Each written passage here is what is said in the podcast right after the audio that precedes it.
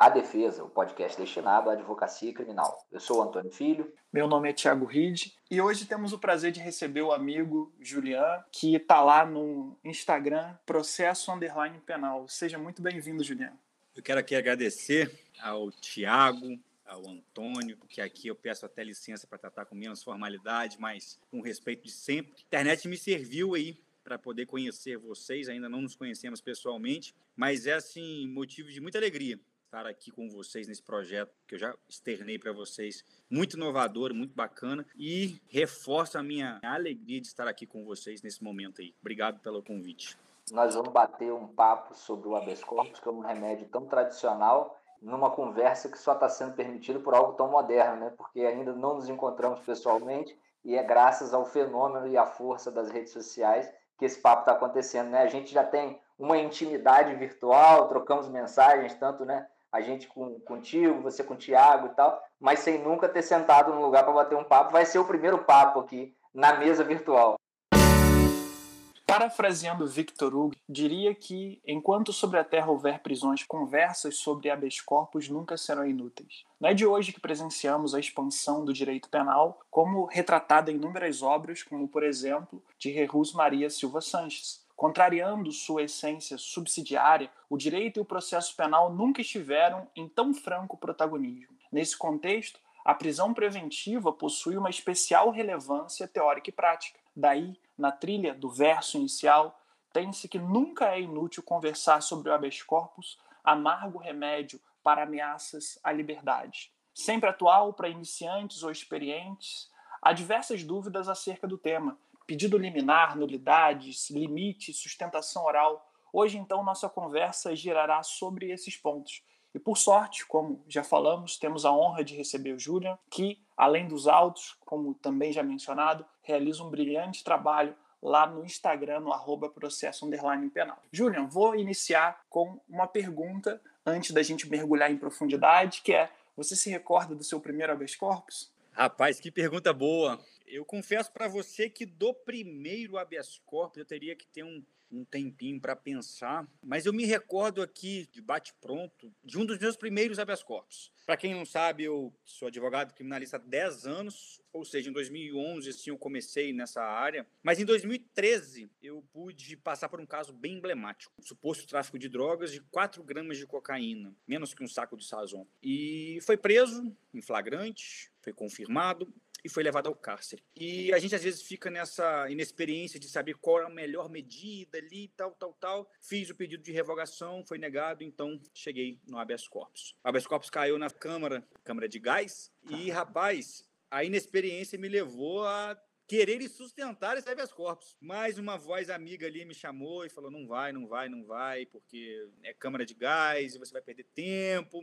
Já prepara o novo habeas corpus. Aguardei o julgamento, um novo habeas corpus para o STJ, substitutivo, evidente, ao recurso ordinário. Chegando no STJ, a gente conseguiu liminarmente a ordem. E evidente que, pelos trâmites normais, o processo desceu por malote e a juíza de primeiro grau se negou a cumprir cumprir a ordem de habeas corpus. Ao argumento de que, se foi a quinta turma do STJ quem soltou, seria de competência daquela turma a confecção do alvará de soltura. E eu me lembro até hoje que eu fui à casa da juíza. Quem mora no interior sabe que é tudo muito perto, tudo muito próximo. Fui conversar com ela final do expediente, já era umas sete e meia da noite, porque eu, eu a conhecia, vamos dizer assim, não tinha intimidade, para além da profissional, e fui conversar com ela. Ela disse, doutor, eu não vou cumprir, porque quem soltou foi o STJ, então é, é competente quem emite decisão. E naquele momento eu, eu, vi que eu não poderia argumentar algo mais, porque ela já estava com o convencimento dela firmado. Ali qualquer coisa que eu falasse seria palavras ao vento. Então eu peticionei ao STJ.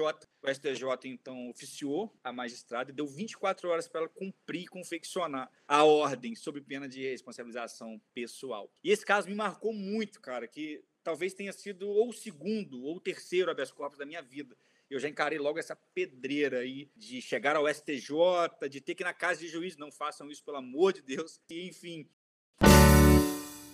Muito legal o caso que você trouxe e ele tem inúmeros ensinamentos. O primeiro ponto que me chamou a atenção da sua fala e me chama a atenção no habeas corpus é a própria ideia de estratégia em impetrá-lo. Me parece que existem casos que a impetração afobada do habeas corpus, não que tenha sido esse o caso que você narrou, mas que a impetração afobada pode gerar um prejuízo muito, muito ruim, porque é o chamado efeito pedagógico. De repente, cai numa câmara ruim ou sai um indeferimento de liminar o juiz quase que esfrega para você e fala assim: aqui, tá vendo? Até o tribunal tá dizendo que não é para soltar. Então, acho que um ponto muito importante saber quando manejá-lo. Esse é o primeiro fio. E como que você faz para avaliar essa questão da, da necessidade da impetração do habeas corpus? Pergunta muito interessante. Eu procuro sempre saber primeiro em que fase o processo se encontra. Se já existe denúncia, se estamos em investigação. E principalmente eu procuro saber quem vai julgar esse habeas corpus, porque seria um tiro no escuro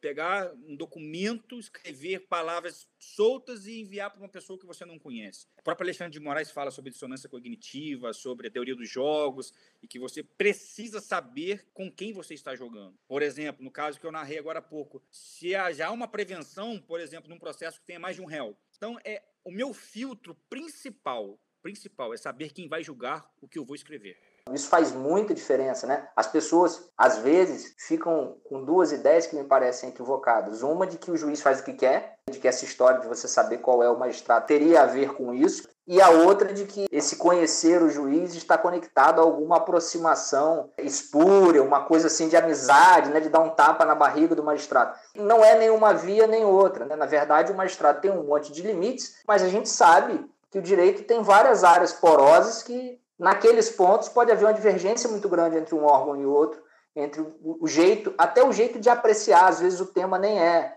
vamos dizer, a matéria de direito nem é controvertida, mas a forma de apreciação é muito diferente. Né? E isso deve modificar necessariamente o seu discurso, seja ele por petição, seja ele em sustentação oral. E até fazer refletir eventualmente se vale a pena. Né? Hoje, quando estamos gravando, está ocorrendo uma sessão virtual de um processo em que a gente atua e que nós optamos por não fazer sustentação oral, porque o Ministério Público se manifestou favoravelmente ao que foi pedido e entendemos então que é melhor deixar seguir pelo fluxo normal, em que provavelmente vai haver um julgamento por unanimidade, né? são difíceis os julgamentos de divergência, do que fazer a sustentação oral e, por um lado, não, não trazer nada de, de novo, né? de, de útil, e talvez até fazer com que alguém que acompanharia na sessão virtual a unanimidade, até refletir sobre algum ponto e querer visto ou algo assim. E até nessa ideia de estratégia, de saber quem é o juiz, o advogado também precisa ser sensível para saber, por exemplo, não pensando apenas em grau recursal, mas em primeiro grau, quem que mandou prender aquele réu. Se, por exemplo, foi um juiz da custódia e ele usou algum argumento que de repente é discutível, que dá para você rever com o juiz da causa, vale a pena, antes de impetrar um habeas corpus, tentar a revogação lá. Principalmente se você conhecer quem é o juiz. Se for alguém razoável que você sabe, ó, nesse tipo de caso é uma pessoa razoável, ele tende dessa maneira, então é suscetível de soltar. O que não dá para acontecer é o juiz, por exemplo, que acabou de mandar prender a pessoa e o advogado, de repente, perder tempo com um processamento de liberdade, que vai ao MP, volta, para tentar a revogação daquele juiz que, de repente, acabou de mandar prender aquela pessoa, né? E se você não tiver nada novo ali, vai cair naquela regra. A defesa não trouxe nada novo, os motivos se, se mantêm inalterados. A gente tem que ter esse tipo de estratégia. Tem muito aqui como ouvinte, né, o jovem advogado. Nós ainda podemos nos incluir nesse grupo, somos jovens, somos jovens advogados e advogados jovens. Mas há aqueles que estão ainda mais no, no início e que por vezes ficam inseguros, por exemplo, de, de dizer um não, né? De dizer, ó, agora não é o momento apropriado para impetrar o habeas corpus. Agora, não é o momento apropriado para fazer um pedido de revogação. O certo é aguardar isso ou aguardar aquilo. Aqui, o ideal é impulsionar o feito para que a audiência seja designada logo. Isso vai se resolver na audiência. E talvez, ouvindo de nós um pouquinho há mais tempo nessa caminhada, mas ainda no início dela, fiquem até mais confortáveis nessa direção, no sentido de saber que nem tudo na advocacia criminal é pressa, por mais que a gente lide com um direito extremamente urgente, que é o direito à liberdade, e qualquer minuto de privação à liberdade é muito triste, muito sofrido, mas há necessidade de se fazer essa avaliação. Por exemplo, é muito comum, né? imagino que, que também seja comum chegar aos seus ouvidos, a inquietação com o famoso excesso de prazo. Né? alguém dá um Google em alguma coisa, surge a história. Agora, até acho que por força das muitas alterações legislativas, estão desaparecendo os artigos que faziam as contas de 81 dias. Mas eu me lembro que no início da minha advocacia era recorrente aparecer um pai, uma mãe, às vezes até me ligar, doutor, como se tivesse descoberto a pólvora. Doutor, olha aqui, eu li, eu li que quando chega no dia 82 tem acesso. E aí quer que naquele dia seja impetrado no habeas corpus, às vezes num processo complexo, multitudinário, que você tem lá 30 réus, com um monte de incidente, e que a gente sabe que talvez o judiciário vá tolerar, naquele caso específico, cinco Mas... meses de prisão, seis meses de prisão, sem o menor constrangimento. E que quanto mais for feito habeas corpus, pior fica, até para que você depois encontre eco num pedido fundamentado, né? Vá que lá na frente surge algo que efetivamente ampara o direito de liberdade, e de tanto ter habeas corpus, nós já passamos por isso também, pegamos um, assumimos um caso que outras defesas já haviam atuado, e o caso tinha, posso estar exagerando aqui, mas pelo menos uns oito pedidos de habeas corpus anteriores, não todos pelo mesmo paciente, mas todos com a mesma matéria, para uma Câmara que já era tradicionalmente uma Câmara mais rigorosa. Aí, quando nós chegamos, até encontramos uma tese interessante. Não sabemos, mas talvez até aquela Câmara fosse simpática a ela. Mas a essa altura, com esse monte de habeas corpus, e, e, aí me permita, até um agravo de instrumento havia nesse processo. Cara, aí, nesse clima antipático, é muito difícil conseguir mudar a tônica e mostrar, ó, agora esse pedido é diferente dos 10 anteriores. É muito difícil. Palavra fundamental dessa primeira conversa sobre habeas corpus, esse primeiro ponto, que é quando impetrá-lo, é a ideia de estratégia e a ideia de cautela para não fazer com que o remédio acabe funcionando como prejudicial. Mas vamos dar um passo adiante e conversar sobre pedido liminar. É natural que há um interesse muito grande no pedido liminar, só que o pedido liminar também não pode ser feito de qualquer maneira. Ele tem que ser feito com cuidado. É, como que a gente pode é, imaginar essa liminar, quando pedir, quando não pedir? Como que você trabalha nessa, nessa questão? Sobre pedido liminar em habeas corpus, para mim o sucesso disso daí tá, está no despacho. Em você apresentar os memoriais, se for o caso, ir ao gabinete do desembargador ou do juiz de primeiro, do primeiro grau, se for a autoridade coatora, for o delegado de polícia. O segredo do habeas corpus, para mim, cara, para mim, é o boca a boca. É você conseguir estar de frente com um dos seus julgadores, explicando o motivo daquela liminar em habeas corpus, daquela construção jurídica que você está fazendo, demonstrando fumos e por aí vai. Eu acho que a chance de sucesso é, é ela aumenta num percentual razoável. Eu não sou fã de eliminar. Eu, particularmente, não sou fã de fazer habeas corpus com pedido liminar. Eu prefiro enfrentar o julgamento, que eu acho que é mais coerente você conseguir expor a sua ideia de uma forma bem direta e sucinta. Mas a ideia liminar, para mim, é muito restrita. E falando em liminar, como que vocês avaliam, diante da súmula 691 do STF, né, que se aplica também ao STJ, a questão do HC contra a negativa de uma liminar. Você vê que eu tô só jogando a bomba. É, é rapaz, ele, ele joga e sai correndo. Essa questão também é muito delicada. Essa, essa operação da súmula 691, que salvo engano é de 2003, ela é um marco para a advocacia, ela, ela, é um fardo para a advocacia muito pesado. O ministro Celso de Mello, certa vez, salvo engano, em 2011, ele preferiu uma decisão nesse sentido, de superação da súmula 691 pelo STF. Ele disse que ele considerava a súmula 691 já superada. E ele falava aqui um termo que me chamou muita atenção, que diante da afronta de preceitos constitucionais poderia haver esse alargamento, essa superação da súmula 691. Então, para a gente poder petrar um habeas corpus em cima de um deferimento de liminar, eu acho fundamental abrir um tópico e ali você conseguir explicar o porquê do afastamento da súmula. Eu acho que a, a súmula 691 né, é uma barreira dessas de jurisprudência defensiva. A jurisprudência parece que ela oscila em duas direções, né? o, o que é até próprio do, dos movimentos democráticos, esse certo caminhar pendular. Vivemos hoje um momento em que o STJ efetivamente se deu conta todos esses filtros, toda essa dificuldade para apreciação e enfrentamento das matérias por ele mesmo STJ, toda a cultura no sentido de manter o que os TJs haviam, vinham decidindo, gerou uma série de distorções no sistema. Você fez referência mais cedo ao, reconhecimento.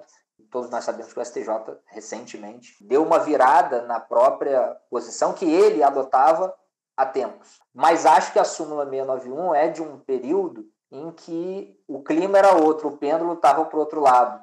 Estava no sentido de dizer, não, está tá chegando muita coisa aqui no STJ, no STF, e por isso a gente precisa dar uma controlada. Tudo também agora querem fazer habeas corpus direto para cá, sem aguardar o enfrentamento do mérito. Quer dizer, talvez se houvesse essa filtragem que você disse que faz, no sentido de nem sempre pedir eliminar, só pedir quando ela é efetivamente razoável, naquele caso concreto, talvez não tivéssemos chegado à súmula 691. É possível que ela decorra de um excesso do uso do habeas corpus, por mais que eu ache, por se tratar de uma garantia constitucional, um instrumento, portanto, que tutela direitos fundamentais, o habeas corpus devesse ter o mínimo de contenções possíveis. Agora, o triste, acho, da súmula 691, ou os pontos tristes são dois, apesar de eu compreender esse contexto. O primeiro ponto triste são os ministros que a gente não enxerga. Né? Só para o nosso ouvinte entender, né, tanto o STJ quanto o STF, já há algum tempo, se valem de inteligência artificial para triar determinados pontos processuais. E essas cláusulas de barreira, vamos dizer assim, para o acesso e para o conhecimento de determinados pedidos são pontos focais da atuação desse ministro, no sentido de já separar, olha, esse pedido aqui tem chance de ser negado e submeter aquilo a uma revisão é, humana depois. Né? Então, falávamos há pouco de conhecer o juízo, somos obrigados a conhecer até o robô né, por, por, trás do, do juízo. E o, o, outro ponto ruim da súmula 691 é que vira a, a brincadeira, eu uso essa imagem, não sei se a, ouvir de alguém, a gente é sempre parte de alguma coisa que a gente lê, ouve, vê, né? Então pode ser que eu esteja dizendo que ela é minha, mas ela esteja aqui entranhada. Mas a imagem do dono da bola, a súmula 691 vira um pouco isso, né? Quando o dono da bola quer, você chamou a gente mais cedo para um futebol, quando o dono da bola quer jogar, tá ganhando, ele mantém o jogo. Quando ele não quer jogar, ele segura a bola, bota debaixo do braço e vai embora. Né? E a súmula 691 vira um pouco isso, porque, na verdade, ela diz que não pode, mas tanto o STJ quanto o STF invariavelmente dizem: olha, se o caso for teratológico e a ilegalidade for muito grave, aí pode. E às vezes até diz: eu desconheço o HC, mas concedo de ofício. E aí definitivamente ficamos na mão daquilo que tangencia a discricionariedade rumo ao arbítrio. E eu tenho aqui em mãos uma citação do, de um livro muito interessante do Alexandre Moraes da Rosa, em coautoria com o Augusto Jobim do Amaral. O livro é um livro fino, mas não por isso merece nenhum demérito. Ele é um livro fino, mas com muito conteúdo. A cultura da punição, a ostentação do horror.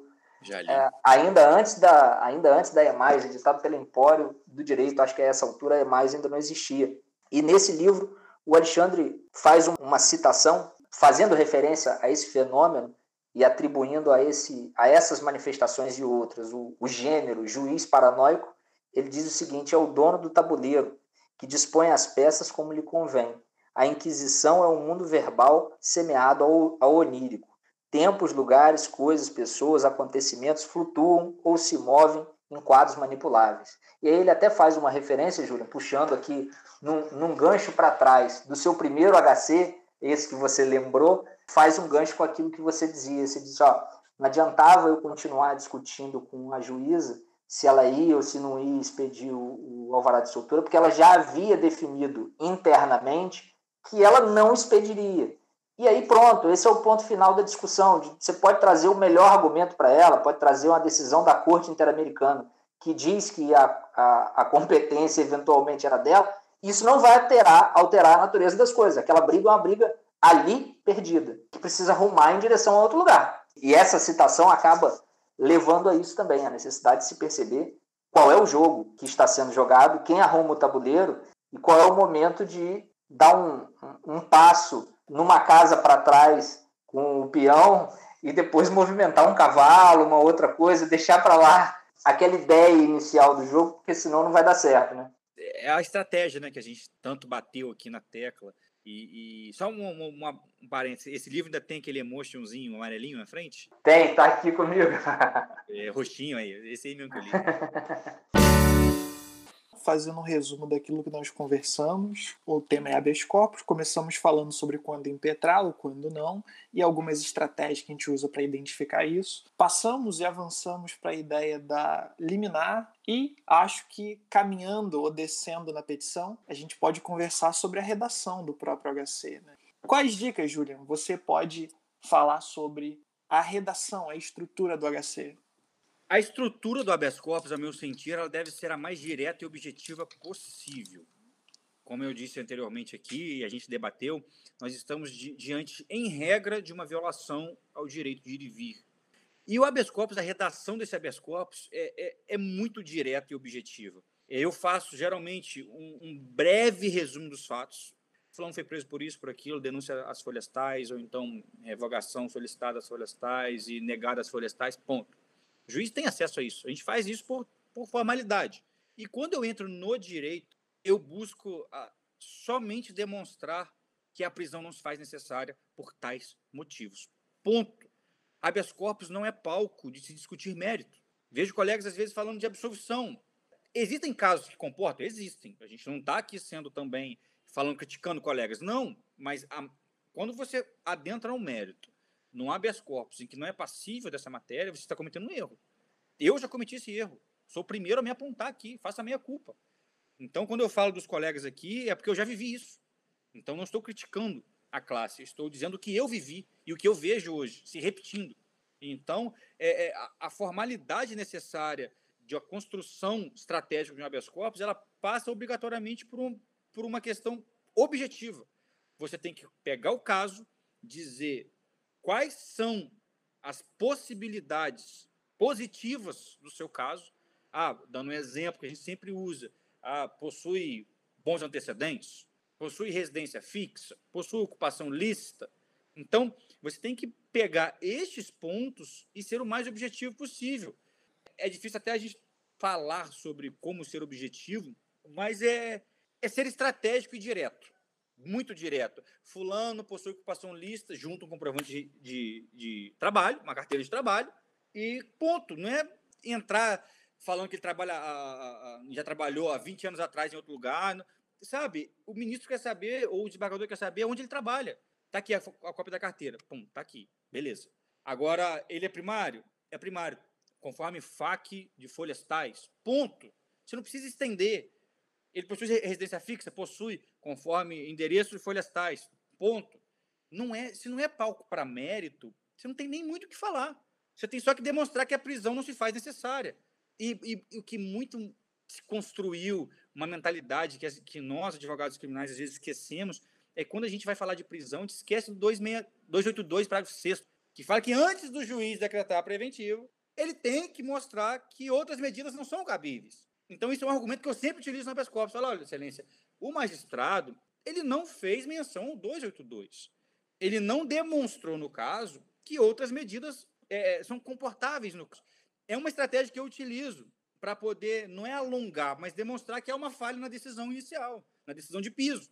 Ah, porque a gente sabe também que a jurisprudência é sedimentada de que o preenchimento daqueles requisitos, bons antecedentes, né, não é garantia de soltura. Então a gente tem que construir, ainda que tangencialmente, uma outra ideia, mas sem perder a ideia de ser uma peça enxuta. Porque senão, cara, eu já, eh, habeas corpus de 30 laudas, 25 laudas, sabe? O que eu sempre faço também é juntar uma jurisprudência. Uma. De preferência da Câmara em que está sendo julgado o caso. E de preferência em cima da preferência do próprio relator. É muito difícil ele ir contra o que ele decidiu, por exemplo, no mês passado casos idênticos, eles merecem respostas idênticas. Então, você, quando consegue construir uma jurisprudência, uma jurisprudência, peculiar ao caso e do relator, por exemplo, não é que você tem sucesso, é, certeza da garantia, mas você construiu ali um palco favorável ao seu pedido. E sempre no pedido, eu costumo dizer, eu costumo relatar para poder, caso Sua Excelência não entenda pela liberdade sem restrições, que seja concedida a liberdade clausulada. É também uma forma de mostrar conhecimento. Você está dizendo, Excelência, não precisa soltar. Solta com cautelar. Se não for interessante para Sua Excelência soltar, solta com cautelar. Faça menções a cautelares. Então, você juntando 282, parágrafo 6 com esse pedido das cautelares, você conseguiu construir uma ideia de que não foi mencionado, houve um déficit de fundamentação, ofendendo 93.9 da Constituição. Você conseguiu demonstrar que a prisão não se faz necessária, você conseguiu demonstrar que o 282, parágrafo 6 não foi respeitado, ou seja, foi uma decisão padrão, copia e cola, muitas das vezes, e que você está dizendo, caso Sua Excelência entenda que ele não merece uma liberdade plena, que seja clausulada. Que Sua Excelência faça a menção necessária às cláusulas, as cautelares que forem pertinentes ao caso. Então, cara, para mim, assim, não é número de páginas, mas o mais enxuto possível. É essa ideia que eu tento construir, cara, para poder elaborar um habeas corpus. Sempre pontual, ser pontual e tópico, cara. Nada de peça embolada. Tópico.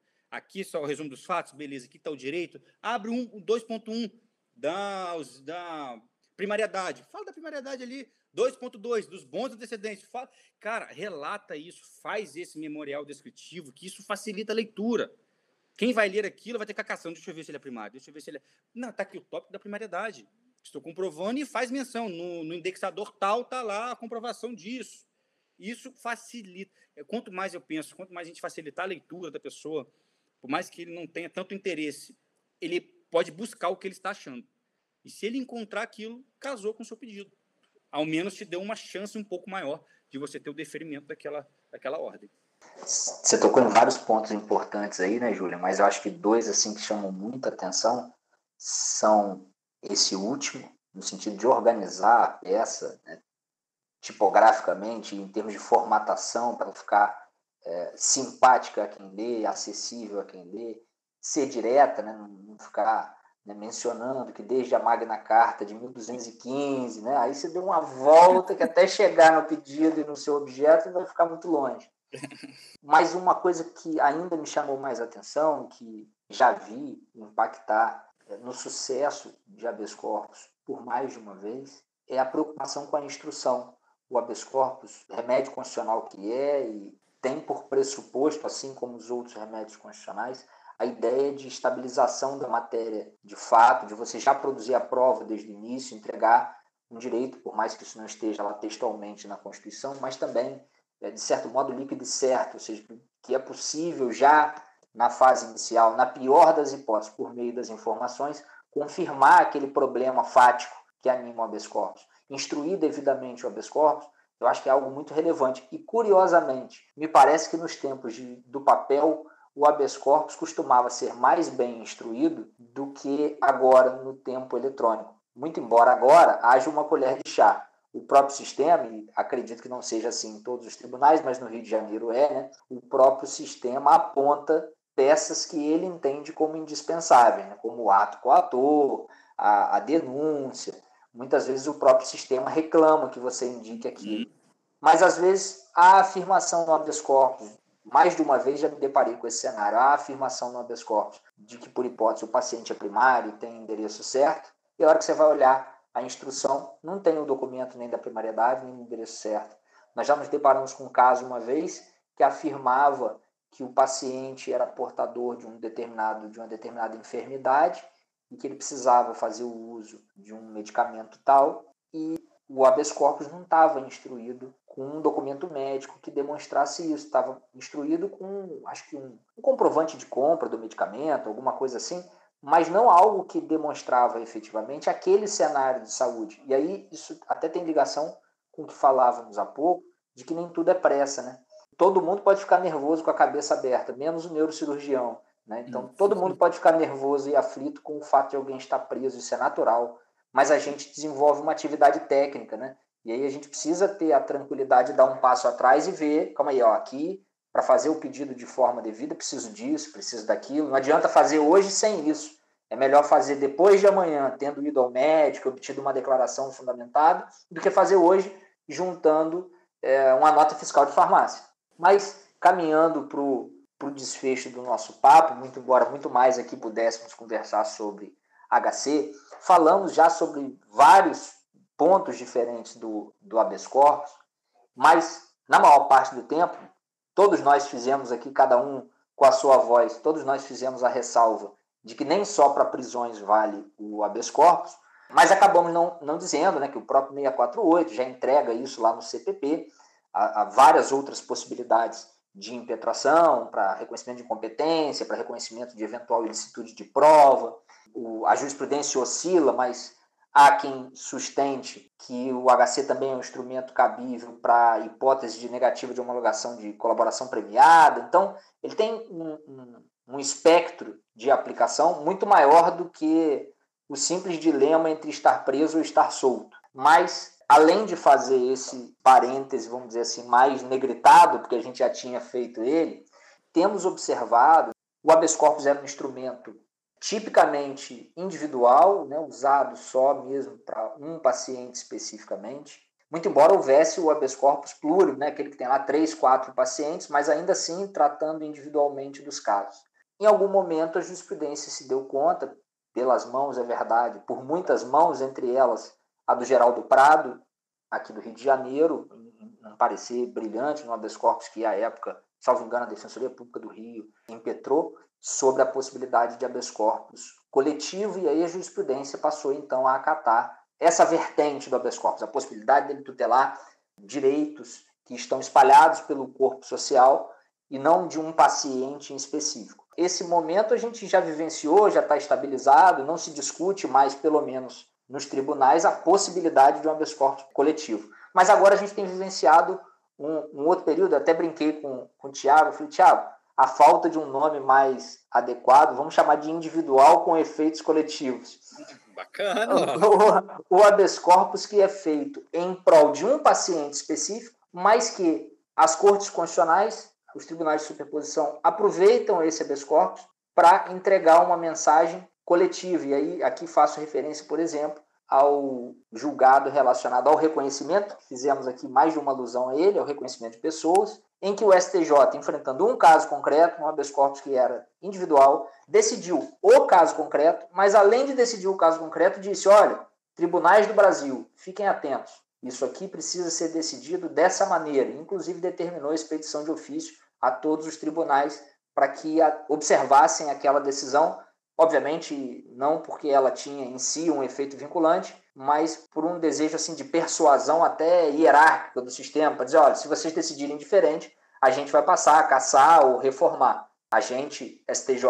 E eu acho esse movimento é, interessante do ponto de vista assim, tanto prático quanto teórico, porque isso em controle de constitucionalidade não era novidade. Né? O STF já há muito tempo faz lá controle difuso e caminha naquela direção da abstrativização do controle difuso, né? dá efeitos genéricos a uma decisão de controle de constitucionalidade proferida num caso concreto.